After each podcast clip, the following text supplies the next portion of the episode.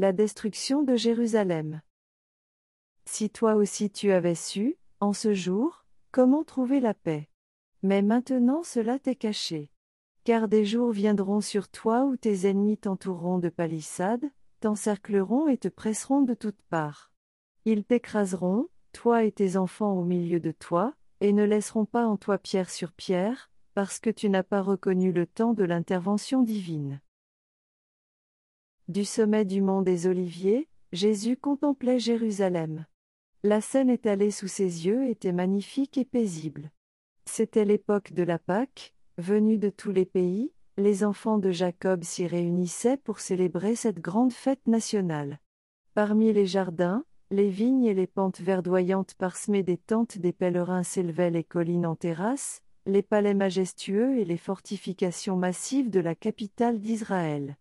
La fille de Sion semblait dire avec fierté, Je suis assise en reine. Jamais je ne verrai le deuil. Elle était alors aussi belle et s'estimait aussi sûre de la faveur divine que lorsque, des siècles auparavant, le chantre royal chantait, Belle est la colline, gaieté de toute la terre, le Montsion. La ville du grand roi. On y avait une vue directe sur les magnifiques bâtiments du temple. Les rayons du soleil couchant éclairaient la blancheur neigeuse de ses murailles de marbre et miroitaient sur sa porte d'or, sur ses tours et sur ses clochetons. Elle était parfaite en beauté, et faisait la fierté de la nation juive. Quel enfant d'Israël aurait pu contempler cette scène sans un tressaillement de joie et d'admiration? Mais c'étaient des pensées tout à fait différentes qui occupaient l'esprit de Jésus. Quand, approchant, il vit la ville, il pleura sur elle. Au milieu des réjouissances générales de son entrée triomphale, tandis que les branches de palmiers s'agitaient de côté et d'autre, que de joyeux hosannas réveillaient les échos des collines et que des milliers de voix le déclaraient roi, le Rédempteur du monde fut soudain envahi d'un chagrin mystérieux. Lui, le Fils de Dieu, celui qui avait été promis à Israël, dont le pouvoir avait vaincu la mort et fait sortir ses captifs du tombeau, était en larmes. Non pas les larmes d'un chagrin ordinaire, mais celles d'une agonie intense et irrépressible. Ces larmes n'étaient pas versées sur lui-même, bien qu'il sache très bien où ses pieds allaient le mener. Devant lui se dressait Gethsemane, la scène de son agonie proche. La porte des brebis était aussi en vue, porte par laquelle, pendant des siècles, on avait fait entrer les victimes pour les sacrifices, et qui allait s'ouvrir pour lui, semblable au mouton qu'on mène à l'abattoir. Près de là se dressait le calvaire, le lieu où l'on crucifiait les condamnés. Sur le sentier que Jésus allait bientôt fouler, l'horreur de profondes ténèbres allait fondre sur lui lorsqu'il offrirait son âme en sacrifice pour le péché. Cependant, ce n'était pas la contemplation de ces scènes qui jetait une ombre sur son âme en cette heure de réjouissance. Aucun pressentiment de l'angoisse surhumaine qui allait tomber sur lui n'obscurcissait cet esprit dépourvu d'égoïsme. Il pleurait sur les milliers d'habitants de Jérusalem condamnés, par la faute de l'aveuglement et de l'impénitence de ceux qu'il était venu bénir et sauver. L'histoire de plus d'un millénaire de la faveur spéciale de Dieu et de ses soins vigilants, manifesté envers le peuple élu, était étalé sous les yeux de Jésus. Là se trouvait le mont Moria, où le Fils de la promesse, victime n'offrant aucune résistance, avait été lié sur l'autel, symbolisant ainsi l'offrande du Fils de Dieu. C'est là que l'alliance de bénédiction, la glorieuse promesse messianique, avait été confirmée au Père des croyants. C'est là que les flammes du sacrifice s'élevant vers le ciel depuis l'ère d'Ornan avaient détourné l'épée de l'ange exterminateur, symbole approprié du sacrifice et de la médiation du Sauveur pour l'humanité coupable.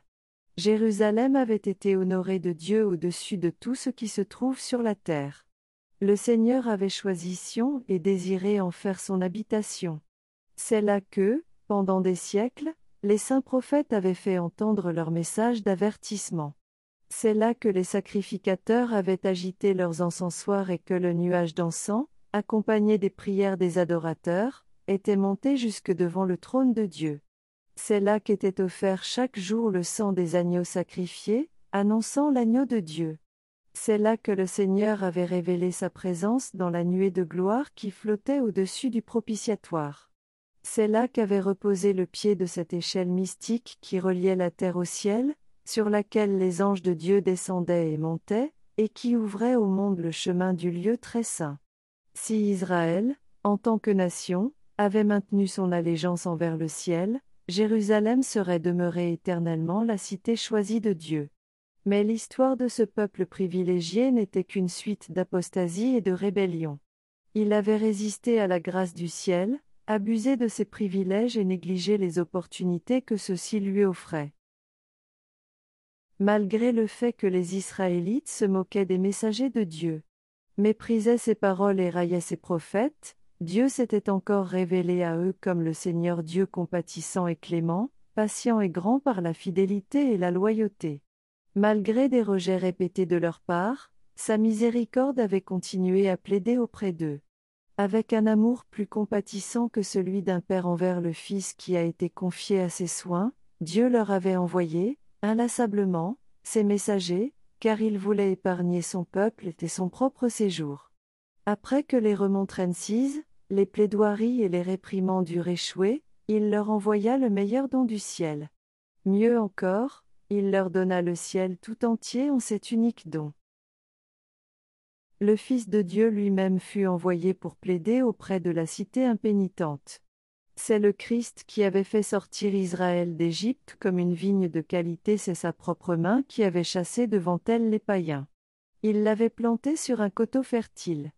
Pour la protéger, il l'avait entourée du nez. Il avait envoyé ses serviteurs pour la cultiver. Qui avait-il encore à faire à ma vigne que je n'ai pas fait pour elle? s'exclame-t-il. Alors qu'il avait veillé à ce qu'elle produise de bons raisins, elle avait produit des raisins sauvages. Pourtant, dans l'espoir qu'elle devienne fertile, il vint en personne visiter sa vigne, pour voir s'il serait possible de la sauver de la destruction. Il creusa le sol autour de sa vigne. Il l'émonda et la traita avec amour. Il se montra infatigable dans ses efforts pour sauver cette vigne qu'il avait lui-même plantée. Pendant trois années, le Seigneur de lumière et de gloire avait été ça, et là parmi son peuple. Le Christ, là où il passait, faisait du bien et guérissait tous ceux qui étaient opprimés par le diable, guérissant ceux qui avaient le cœur brisé, libérant ceux qui étaient liés, rendant la vue aux aveugles, faisant marcher les boiteux et entendre les sourds, purifiant les lépreux, ressuscitant les morts et prêchant l'Évangile aux pauvres. Dans sa grâce, il adressait sans distinction à toutes les classes de la société cette invitation. Venez à moi, vous tous qui peinez sous la charge, moi, je vous donnerai le repos. Bien que recevant le mal pour le bien et la haine en réponse à l'amour, il avait poursuivi avec persévérance sa mission de miséricorde. Jamais il ne rejeta ceux qui recherchaient sa grâce. Voyageur sans foyer, les reproches et la pénurie étant son lot quotidien, il vécut pour répondre aux besoins des hommes et pour soulager leurs souffrances, les implorant d'accepter le don de la vie.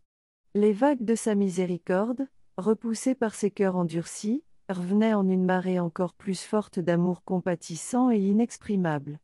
Mais Israël s'était détourné de son meilleur ami, et seul libérateur. Ce peuple avait méprisé les plaidoiries de son amour, rejeté ses conseils et tourné en ridicule ses avertissements.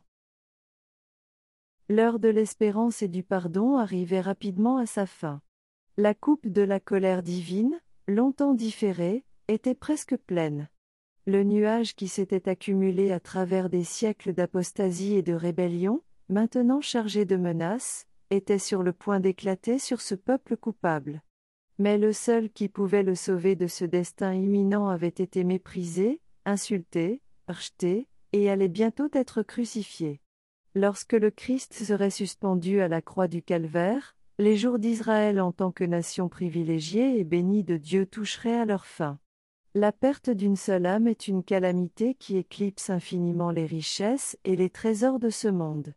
Mais, alors que le Christ contemplait Jérusalem, le destin de toute une cité, de toute une nation, était étalé sous ses yeux, cette cité, cette nation qui avait été autrefois élue de Dieu, son trésor particulier.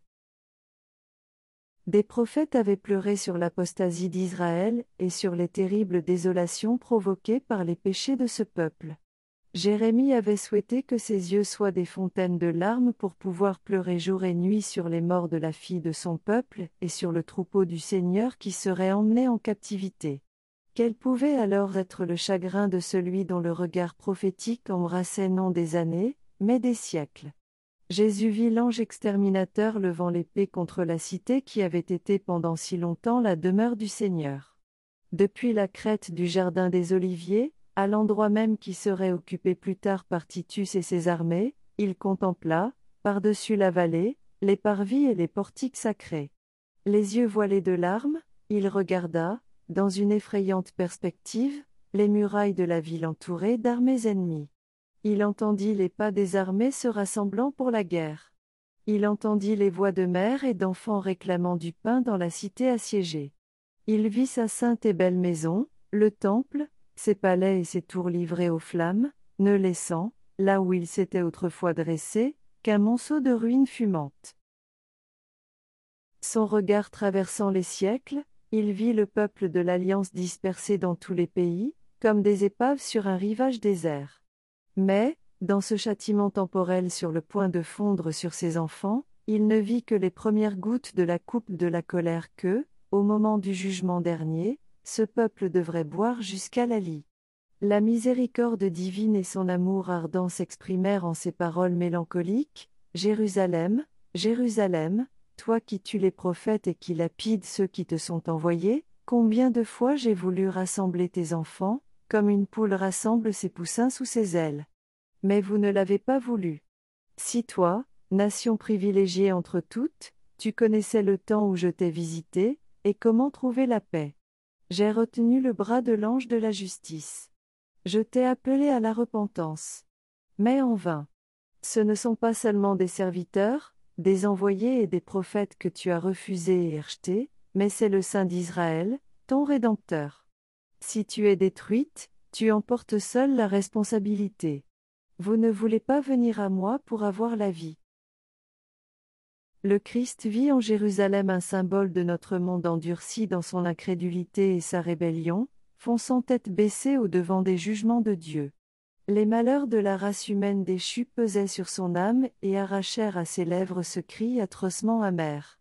Il vit l'histoire du péché écrite dans la misère, les larmes et le sang humain. Son cœur ressentit une pitié infinie pour les affligés et les souffrants de la terre. Il désirait ardemment les soulager tous. Mais même sa main ne pouvait repousser la marée du malheur humain. Peu d'entre eux allaient rechercher leur seule source d'aide. Il était disposé à répandre son âme jusqu'à la mort pour mettre le salut à leur portée. Mais peu d'entre eux allaient venir à lui pour avoir la vie. La majesté du ciel en larmes. Le Fils du Dieu infini troublé dans son esprit, courbé sous le poids de l'anxiété. Cette scène remplit d'étonnement le ciel tout entier. Elle nous révèle le caractère foncièrement odieux du péché. Elle nous montre combien difficile est la tâche, même pour la puissance infinie, de sauver les coupables des conséquences de la transgression de la loi divine. Jésus, son regard parvenant jusqu'à la dernière génération, vit le monde plongé dans un égarement semblable à celui qui causa la destruction de Jérusalem. Le grand péché des Juifs fut de rejeter le Christ. Le grand péché du monde chrétien allait être de rejeter la loi de Dieu, qui est le fondement de son gouvernement dans le ciel et sur la terre. Les préceptes du Seigneur allaient être méprisés et tenus pour nuls. Des millions de personnes, esclaves du péché et de Satan, condamnées à subir la seconde mort, allaient refuser d'écouter les paroles de vérité lorsqu'elles seraient visitées à leur tour. Quel terrible aveuglement. Quel étrange engouement. Deux jours avant la Pâque, lorsqu'il quitta le temple pour la dernière fois après avoir dénoncé l'hypocrisie des dirigeants juifs, le Christ se retira de nouveau avec ses disciples sur le mont des Oliviers et s'assit avec eux sur les pentes herbeuses qui surplombaient la ville. Une fois de plus, il regarda ses murailles, ses tours et ses palais. Une fois de plus, il contempla le temple, dans sa splendeur éblouissante, véritable diadème de beauté couronnant la montagne sacrée. Un millénaire auparavant, le psalmiste avait exalté la faveur de Dieu envers Israël pour avoir fait de cette sainte maison sa demeure, sa hutte à Salem, son séjour à Sion. Il choisit la tribu de Juda, le mention qu'il aimait. Il bâtit son sanctuaire comme les lieux élevés. Le premier temple avait été érigé pendant la période la plus prospère de l'histoire d'Israël. Le roi David avait rassemblé dans ce but d'immenses trésors, et les plans pour sa construction avaient été donnés par inspiration divine. Salomon, le plus sage de tous les rois d'Israël, avait achevé ce travail. Ce temple était le bâtiment le plus magnifique qu'on eût vu en ce monde. Cependant, le Seigneur avait déclaré par la bouche du prophète Adjé, au sujet du second temple. La gloire à venir pour cette maison sera plus grande que sa gloire passée, et je ferai trembler toutes les nations, les biens les plus précieux de toutes les nations viendront, et je remplirai cette maison de gloire, dit le Seigneur des armées. Après sa destruction par Nebuchadnezzar, Nabuchodonosor, le temple avait été rebâti environ 500 ans avant la naissance du Christ par un peuple qui, après une vie de captivité, était revenu dans son pays dévasté et presque désert. Il y avait encore parmi eux quelques hommes âgés qui avaient vu la gloire du temple de Salomon, et qui pleuraient, en voyant les fondements du nouveau bâtiment, à l'idée que celui-ci allait être très inférieur au précédent. Le sentiment qui prévalait à cette époque nous est décrit avec vigueur par le prophète, Quel est parmi vous le survivant qui a vu cette maison dans sa gloire passée Et comment la voyez-vous maintenant? Elle n'est rien à vos yeux, n'est-ce pas? C'est alors que fut donnée la promesse annonçant que la gloire de cette dernière maison dépasserait celle de la précédente. Mais le second temple n'égala pas le premier en magnificence. Il ne fut pas non plus sanctifié par les signes visibles de la présence divine comme dans le premier temple. Aucune manifestation de puissance surnaturelle ne marqua sa dédicace. On ne vit aucune nuée de gloire remplir le sanctuaire nouvellement érigé. Aucun feu ne descendit du ciel pour consumer le sacrifice déposé sur son autel. La sainte Shekinah ne résidait plus entre les chérubins dans le lieu très saint. L'arche, le propitiatoire et les tables du témoignage ne s'y trouvaient plus. Aucune voix ne retentissait du ciel pour faire connaître la volonté du Seigneur au sacrificateur venu le consulter. Pendant des siècles, les Juifs avaient vainement tenté de montrer en quoi la promesse divine donnée par la bouche du prophète Adjé s'était accomplie. Cependant, l'orgueil et l'incrédulité avaient aveuglé leur esprit sur le véritable sens des paroles du prophète. Le second temple ne fut pas honoré par la nuée de la gloire du Seigneur, mais par la présence vivante de celui en qui habite corporellement toute la plénitude de la divinité, Dieu lui-même manifesté dans la chair. Celui qui représentait les biens les plus précieux de toutes les nations était véritablement entré dans son temple lorsque Jésus de Nazareth enseignait et guérissait dans ses parvis sacrés. C'est par la présence du Christ, et par elle seule, que le second temple dépassa en gloire le premier. Mais Israël avait rejeté le don offert par le ciel. Lorsque l'humble rabbi, ce jour-là, franchit sa porte d'or, la gloire du temple s'envola pour toujours. Déjà les paroles du Sauveur s'accomplissaient, votre maison vous est laissée déserte. Les disciples avaient été remplis de crainte et d'étonnement en entendant la prédiction du Christ sur la destruction du temple, et ils voulurent comprendre plus complètement la signification de ces paroles. On avait généreusement consacré des sommes considérables de richesse, de travail et de savoir-faire architectural, pendant plus de quarante ans, à l'embellissement des splendeurs de ce temple. Hérode le Grand y avait déversé à la fois la richesse romaine et les trésors juifs.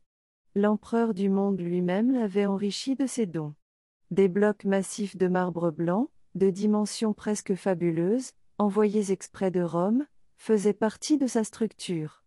C'est sur eux que les disciples avaient attiré l'attention de leur maître lorsqu'il avait dit Regarde, quelle pierre, quelle construction. À ces paroles, Jésus avait donné cette réponse solennelle et saisissante, Amen, je vous le dis, il ne restera pas ici pierre sur pierre qui ne soit renversée. Dans leur esprit, les disciples associèrent la destruction de Jérusalem aux événements entourant l'avènement personnel du Christ dans une gloire temporelle pour s'asseoir sur le trône d'un empire universel, pour punir les Juifs impénitents et pour briser le joug de l'occupant romain sur la nation israélite. Le Seigneur leur avait annoncé qu'il reviendrait. C'est pourquoi, entendant parler de jugements prononcés sur Jérusalem, leur esprit revint vers cet avènement. Et, lorsqu'ils furent rassemblés autour du Sauveur sur le mont des Oliviers, ils lui posèrent cette question, Dis-nous, quand cela arrivera-t-il? Quel sera le signe de ton avènement, et de la fin du monde? L'avenir fut miséricordieusement voilé aux yeux des disciples. Si, à ce moment, ils avaient pleinement compris ces deux terribles faits, les souffrances et la mort du Rédempteur, et la destruction de leur ville et de leur temple, ils auraient été remplis d'horreur. Le Christ leur présenta une esquisse des principaux événements qui devaient avoir lieu avant la fin des temps. Sur l'instant, les disciples ne comme, prirent pas pleinement ces paroles. Mais le sens de celles-ci devait se révéler au fur et à mesure que son peuple aurait besoin de l'instruction qu'elles contenaient. La prophétie qu'il prononça ce jour-là avait une double signification, tout en annonçant la destruction de Jérusalem, elle préfigurait aussi les terreurs du grand jour final. Jésus exposa aux disciples, qui l'écoutaient avidement, les jugements qui devaient tomber sur l'Israël apostat, et spécialement la vengeance qui allait fondre sur ce peuple pour avoir jeté et crucifié le Messie. Des signes auxquels on ne pourrait pas se tromper allaient précéder ce terrible dénouement. L'heure redoutée allait survenir de manière soudaine et rapide. Le Sauveur avertit ses disciples en ces termes, Lorsque vous verrez l'abomination dévastatrice, qui a été annoncée par l'entremise du prophète Daniel, installée dans un lieu sacré, que le lecteur comprenne, alors, que ceux qui seront en Judée fuient dans les montagnes. Lorsque les insignes idolâtres des armées romaines seraient plantés sur ce sol sacré, qui s'étendait à quelques centaines de mètres en dehors des murailles de la ville, alors les disciples du Christ devraient chercher leur salut dans la fuite. Lorsque le signal d'avertissement serait visible, ceux qui souhaitaient s'échapper ne devraient pas tarder à le faire. Dans tout le pays de Juda, aussi bien qu'à l'intérieur de Jérusalem, il faudrait obéir immédiatement au signal annonçant la fuite. Celui qui se trouverait sur le toit de sa maison ne devrait pas descendre à l'intérieur de sa maison, même pour sauver ses biens les plus précieux. Ceux qui travailleraient dans les champs ou dans les vignes ne devraient pas prendre le temps de retourner chercher leurs vêtements de dessus qu'ils avaient déposés pendant qu'ils travaillaient dans la chaleur du jour. Ils ne devraient pas hésiter un seul instant, de peur d'être impliqués dans la destruction générale. Sous le règne d'Hérode, Jérusalem n'avait pas seulement été considérablement embellie. Mais, par l'érection de tours, de murailles et de forteresses, qui avait ajouté à la protection naturelle de sa situation géographique, elle avait été rendue apparemment imprenable. Celui qui, à ce moment, aurait annoncé publiquement sa destruction aurait passé, comme Noé à son époque, pour un fou et un alarmiste. Mais le Christ avait dit, Le ciel et la terre passeront, mais mes paroles ne passeront pas. La colère avait été annoncée sur Jérusalem à cause de ses péchés, et son incrédulité obstinée rendait son sort certain. Le Seigneur avait déclaré par la bouche du prophète Michée, Écoutez, je vous prie, chef de la maison de Jacob, magistrat de la maison d'Israël, vous qui avez l'équité en abomination et qui tordez toute droiture, vous qui bâtissez Sion dans le sang, Jérusalem dans l'injustice. Ces chefs jugent pour des pots de vin, ces prêtres enseignent pour un salaire, ces prophètes pratiquent la divination pour de l'argent. Et ils s'appuient sur le Seigneur, en disant, Le Seigneur n'est-il pas parmi nous? Aucun malheur ne s'abattra sur nous. Ces paroles décrivaient fidèlement les habitants de Jérusalem, corrompus et propres justes. Tout en prétendant observer strictement les préceptes de la loi divine, ils en transgressaient tous les principes. Il haïssait le Christ parce que sa pureté et sa sainteté révélaient leur iniquité. Et il l'accusait d'être la cause de tous les malheurs qui étaient tombés sur eux comme conséquence de leurs péchés. Tout en sachant qu'il était sans péché, ils avaient déclaré que sa mort était nécessaire à leur sécurité en tant que nation. Si nous le laissons faire, avaient dit les chefs juifs, tous mettront leur foi en lui, et les Romains viendront détruire et notre lieu et notre nation. S'il sacrifiait le Christ, pensait-il, il pourrait redevenir un peuple fort et uni. Tel était leur raisonnement. Et ils tombèrent d'accord avec la décision de leur souverain sacrificateur, Il est avantageux pour vous qu'un seul homme meure pour le peuple et que la nation ne soit pas perdue tout entière. C'est de cette manière que les chefs juifs avaient bâti Sion dans le sang, Jérusalem dans l'injustice. Et cependant, alors qu'ils mettaient à mort leur Sauveur parce qu'ils dénonçaient leurs péchés, ils se considéraient, dans leur propre justice, comme le peuple privilégié de Dieu et s'attendaient à ce que celui-ci les délivre de leurs ennemis. C'est donc bien à cause de vous, poursuivait le prophète Michée, que Sion sera labouré comme un champ, que Jérusalem deviendra un monceau de pierre, et que la montagne de la maison deviendra une hauteur couverte de broussailles.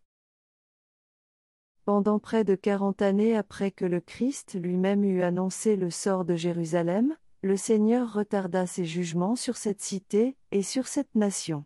La patience de Dieu envers ceux qui avaient rejeté son évangile et mis à mort son Fils fut vraiment merveilleuse.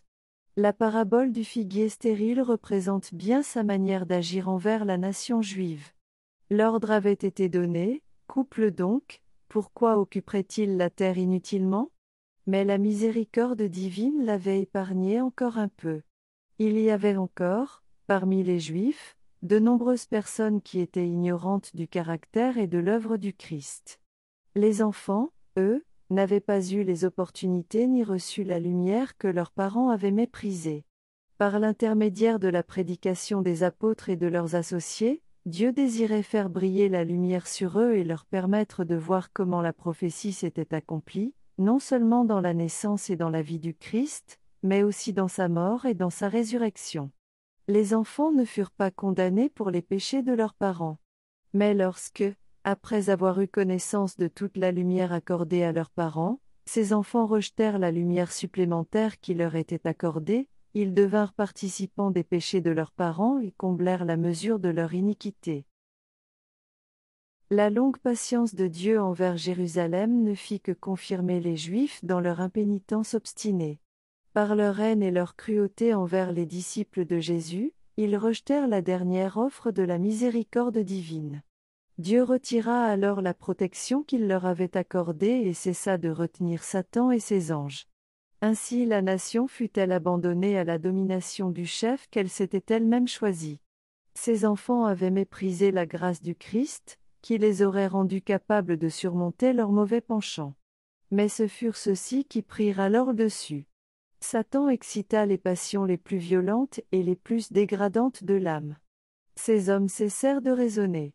Ils avaient dépassé le stade de la raison, dominés qu'ils étaient par leur penchant et leur rage aveugle. Ils devinrent sataniques dans leur cruauté. Dans les familles et au sein de la nation, dans les classes les plus élevées comme les plus humbles de la société régnait le soupçon, l'envie, la haine, les conflits, la rébellion, le meurtre. Il n'y avait de sécurité nulle part. Amis et membres d'une même famille se trahissaient les uns les autres. Des parents tuaient leurs enfants, et des enfants leurs parents les dirigeants du peuple n'avaient même pas le pouvoir de se diriger eux-mêmes. Leur passion non réfrénée faisait d'eux des tyrans. Les Juifs avaient accepté de faux témoignages pour condamner l'innocent Fils de Dieu. Maintenant, c'étaient de fausses accusations qui rendaient leur vie précaire.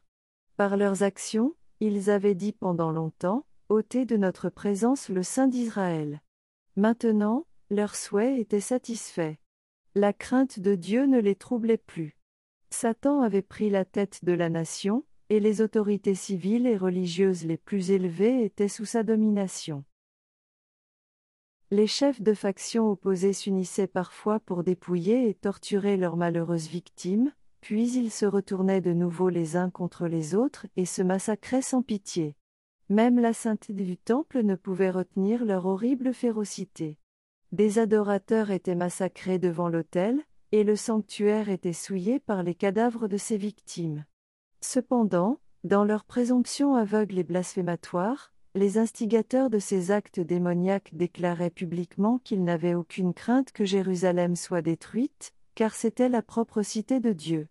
Pour asseoir encore plus fermement leur pouvoir, ils soudoyèrent de faux prophètes pour que ceux-ci proclament, alors même que les légions romaines assiégeaient le temple, que le peuple devait s'attendre à ce que Dieu le délivre. Jusqu'au dernier moment, des multitudes s'accrochèrent à la croyance que le Très-Haut s'interposerait pour défaire leurs adversaires.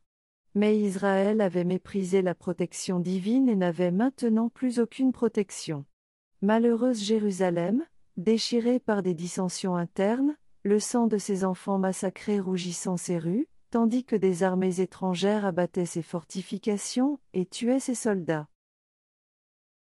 Toutes les prédictions faites par le Christ concernant la destruction de Jérusalem s'accomplirent à la lettre. Les Juifs expérimentèrent la vérité de ces paroles d'avertissement, c'est avec la mesure à laquelle vous mesurez qu'on mesurera pour vous. Des signes et des prodiges apparurent, annonçant le désastre et l'accomplissement du destin. Au milieu de la nuit, une lumière surnaturelle brilla au-dessus du temple et de l'autel. Sur les nuages au coucher du soleil apparurent des chariots et des hommes de guerre se rassemblant pour la bataille. Les sacrificateurs qui officiaient de nuit dans le sanctuaire furent terrifiés par des bruits mystérieux. La terre trembla, et on entendit une multitude de voix s'écriant Partons d'ici. La grande porte orientale, si lourde qu'une vingtaine d'hommes avaient du mal à la fermer, et qui était protégée par d'énormes barres de fer fixées profondément dans le pavé de pierre solide, s'ouvrit d'elle-même à minuit sans qu'on vît personne l'actionner. Pendant cette année, un homme parcourut sans cesse les rues de Jérusalem, annonçant les malheurs qui allaient fondre sur cette ville. Jour et nuit, il scandait ce chant funèbre. Voix du côté de l'Orient. Voix du côté de l'Occident. Voix du côté des quatre vents. Voix contre Jérusalem et contre le Temple. Voix contre les époux et les épouses. Voix contre le peuple tout entier. Cet être étrange fut emprisonné et flagellé, mais aucune plainte ne sortit de ses lèvres. Aux insultes et aux mauvais traitements il se contentait de répondre Malheur, malheur à Jérusalem. Malheur, malheur à ses habitants. Son cri d'avertissement ne cessa de se faire entendre que lorsqu'il fut tué dans le siège qu'il avait prédit. Pas un seul chrétien ne périt dans la destruction de Jérusalem. Le Christ avait averti ses disciples, et tous ceux qui avaient cru à ses paroles attendaient le signe promis, lorsque vous verrez Jérusalem investie par des armées, avait dit Jésus, sachez alors que sa dévastation s'est approchée. Alors, que ceux qui seront en Judée fuient dans les montagnes, que ceux qui seront au milieu de Jérusalem s'en retirent. Après que l'armée romaine dirigée par Cestius eut entouré la ville, elle abandonna le siège de manière inattendue, alors que tout indiquait un moment favorable pour une attaque immédiate. Les assiégés, n'espérant plus pouvoir résister avec succès, étaient sur le point de se rendre, lorsque le général romain retira ses forces, sans aucune raison apparente. Mais la providence miséricordieuse de Dieu dirigeait les événements pour le bien de son propre peuple. Le signe promis avait été donné aux chrétiens qui attendaient, et l'occasion s'offrait maintenant, à tous ceux qui le voulaient bien, d'obéir à l'avertissement du Sauveur. Dieu dirigeait les événements de telle sorte que ni les Juifs ni les Romains ne pourraient empêcher la fuite des chrétiens. Voyant Cestius battre en retraite, les Juifs, opérant une sortie de Jérusalem, poursuivirent son armée en retraite.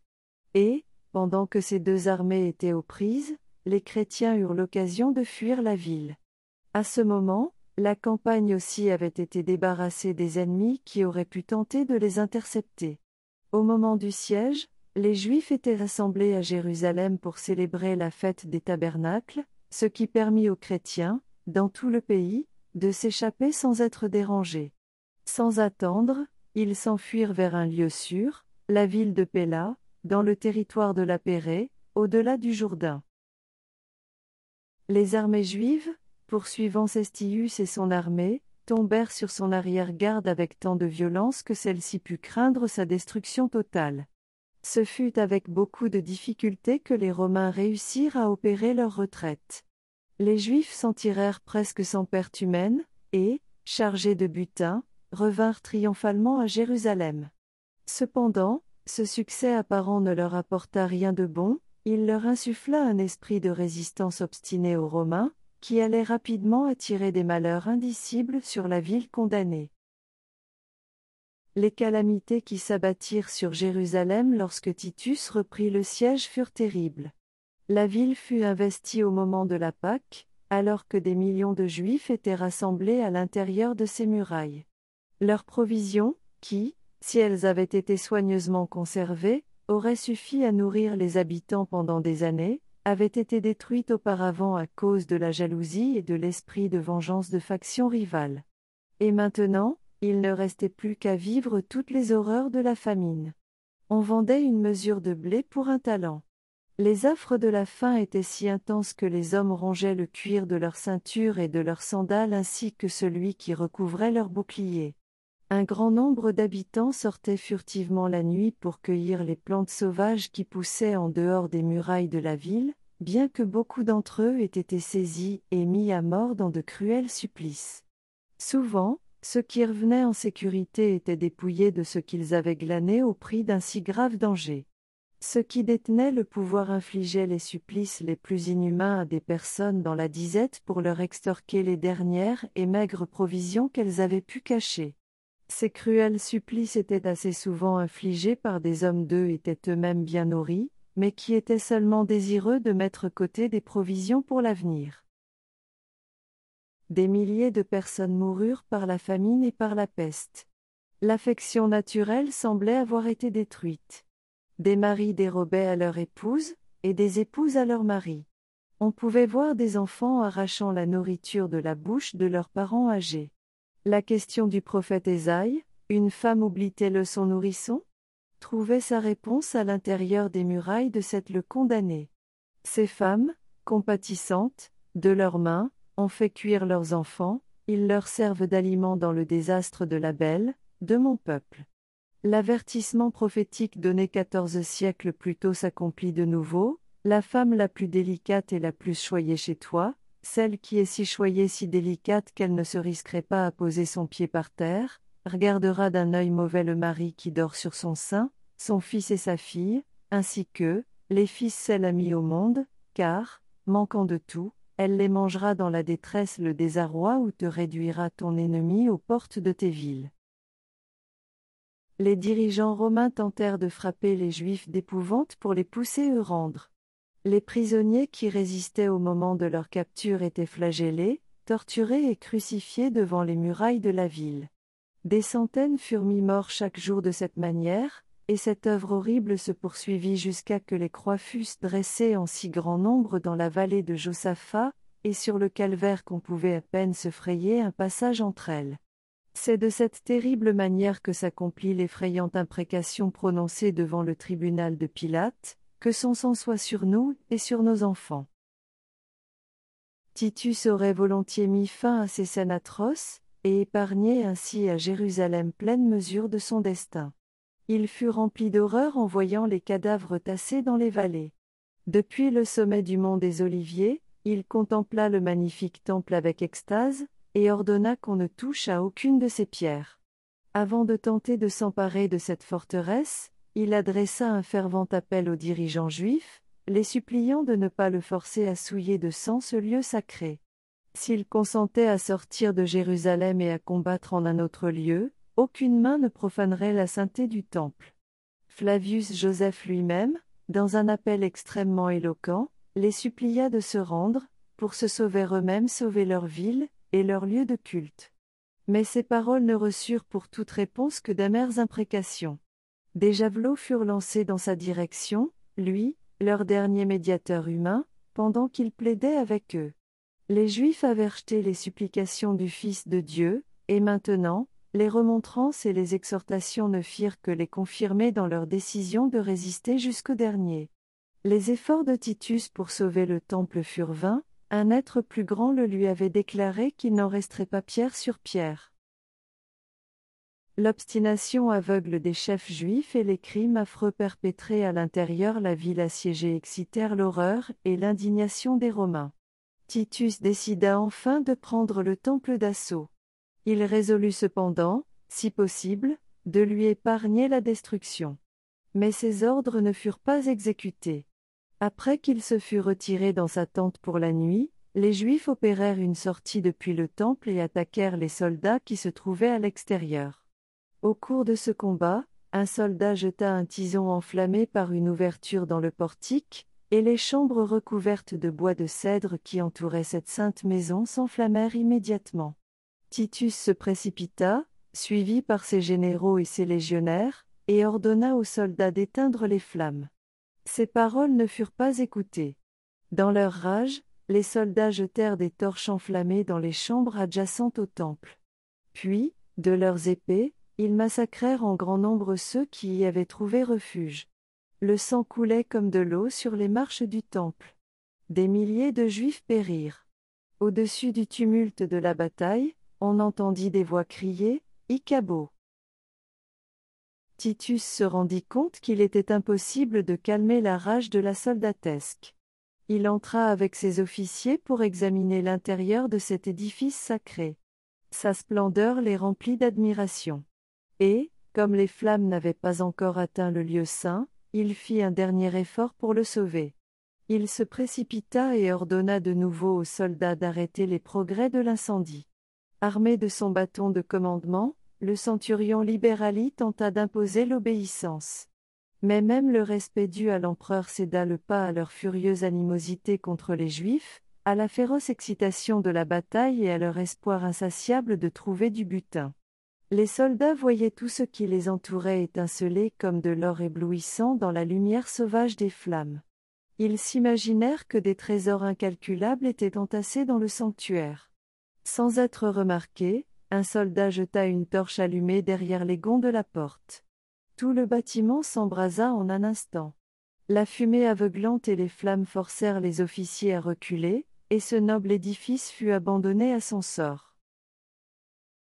Ce fut un spectacle effrayant pour les Romains. Que dire alors des Juifs?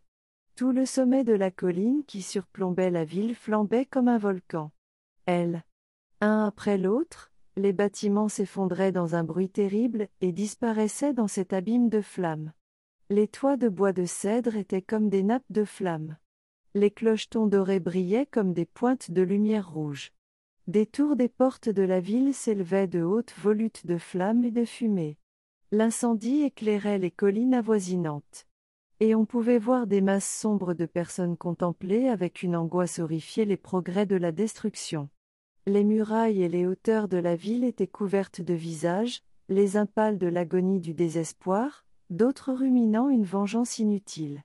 Les cris de la soldatesque romaine qui courait çà et là, et les hurlements des insurgés périssant dans les flammes se mêlaient au rugissement de l'incendie, et au bruit de tonnerre des poutres qui s'écroulaient.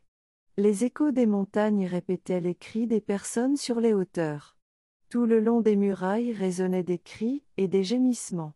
Des hommes qui mouraient de faim rassemblaient leurs dernières forces pour pousser un cri d'angoisse et de désolation.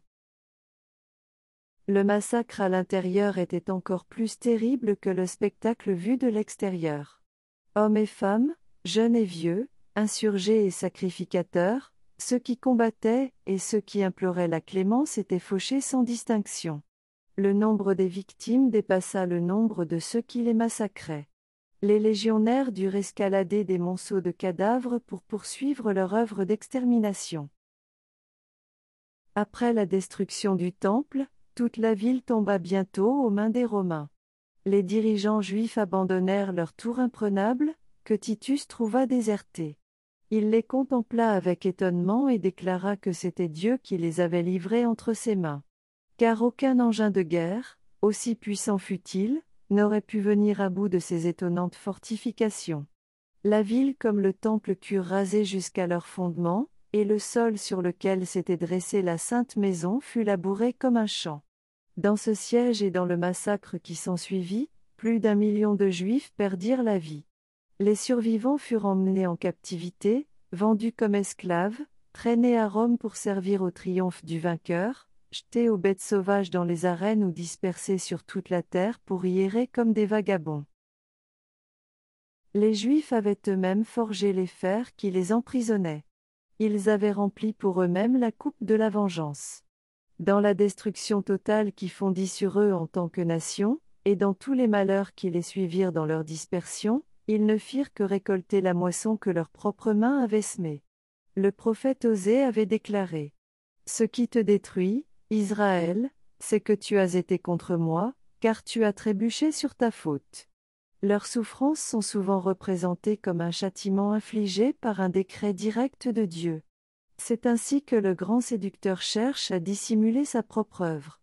Par leur rejet obstiné de l'amour et de la miséricorde de Dieu, les Juifs avaient fait que la protection divine leur avait été retirée, permettant ainsi à Satan de les dominer selon sa volonté.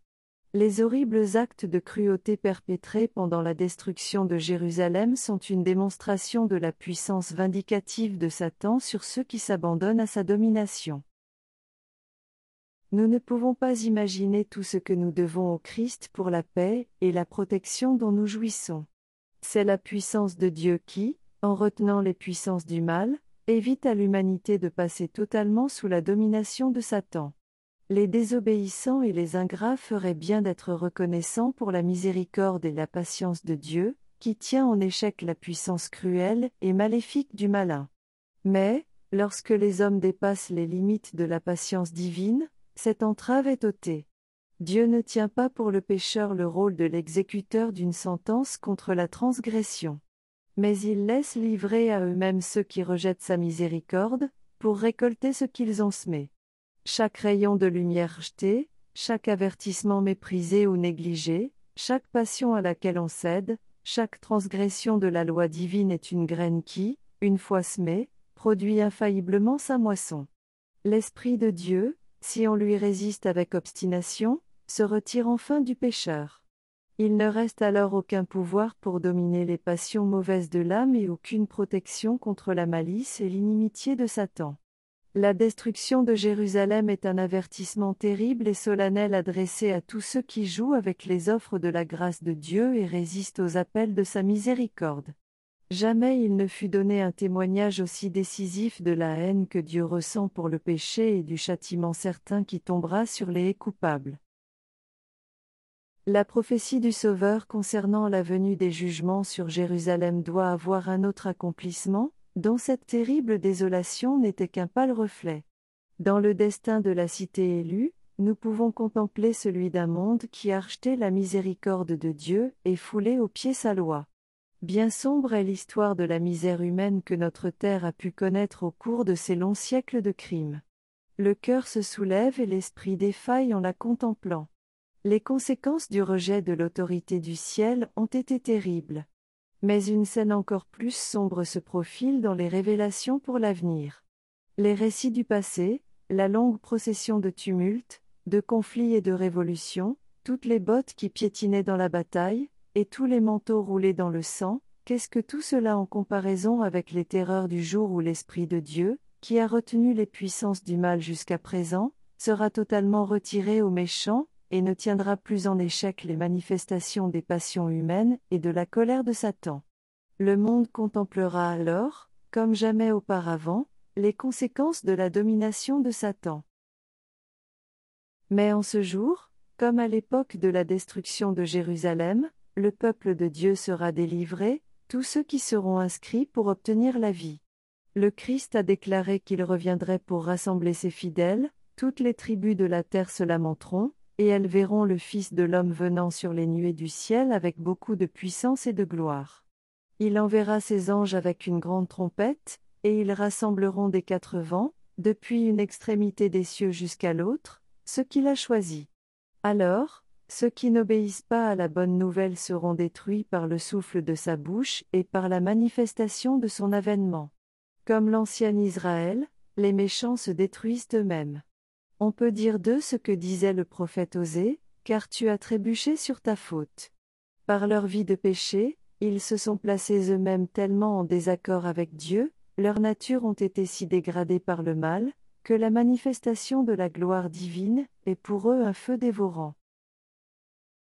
Que les hommes prennent garde de négliger la leçon contenue à leur intention dans les paroles du Christ de même qu'il avait averti ses disciples de la destruction de Jérusalem en leur donnant un signe de la destruction qui approchait pour qu'ils puissent s'en échapper, de même il a averti notre monde du jour de sa destruction finale et lui a indiqué des signes de l'approche de celle-ci, afin que tous ceux qui le veulent puissent fuir la colère à venir. Jésus a déclaré, Il y aura des signes dans le soleil, la lune et les étoiles, et, sur la terre, une angoisse des nations. Ceux qui verront ces signes annonciateurs de son avènement pourront savoir qu'il est proche, aux portes. C'est pourquoi sa parole d'avertissement est Veillez donc. Ceux qui prendront garde à cet avertissement ne seront pas laissés dans les ténèbres pour que ce jour n'arrive. À l'improviste. Mais, pour ceux qui ne veilleront pas, le jour du Seigneur viendra comme un voleur dans la nuit. Le monde n'est pas plus prêt aujourd'hui à donner foi au message pour notre époque que les Juifs ne l'étaient à accepter les avertissements du Sauveur concernant Jérusalem. Quel que soit le moment où il viendra, le jour de Dieu surviendra à l'improviste pour les impies. Lorsque la vie semblera continuer à son rythme immuable. Lorsque les hommes seront absorbés par leurs plaisirs, leurs affaires, leurs négoces, leurs recherches de la richesse lorsque les chefs religieux exalteront les progrès et les lumières de notre monde et que les gens seront bercés dans une sécurité illusoire. C'est alors que, comme le voleur qui s'introduit au milieu de la nuit dans une demeure non gardée, une destruction soudaine s'abattra sur les insouciants et les impies, et ils n'échapperont en aucun cas.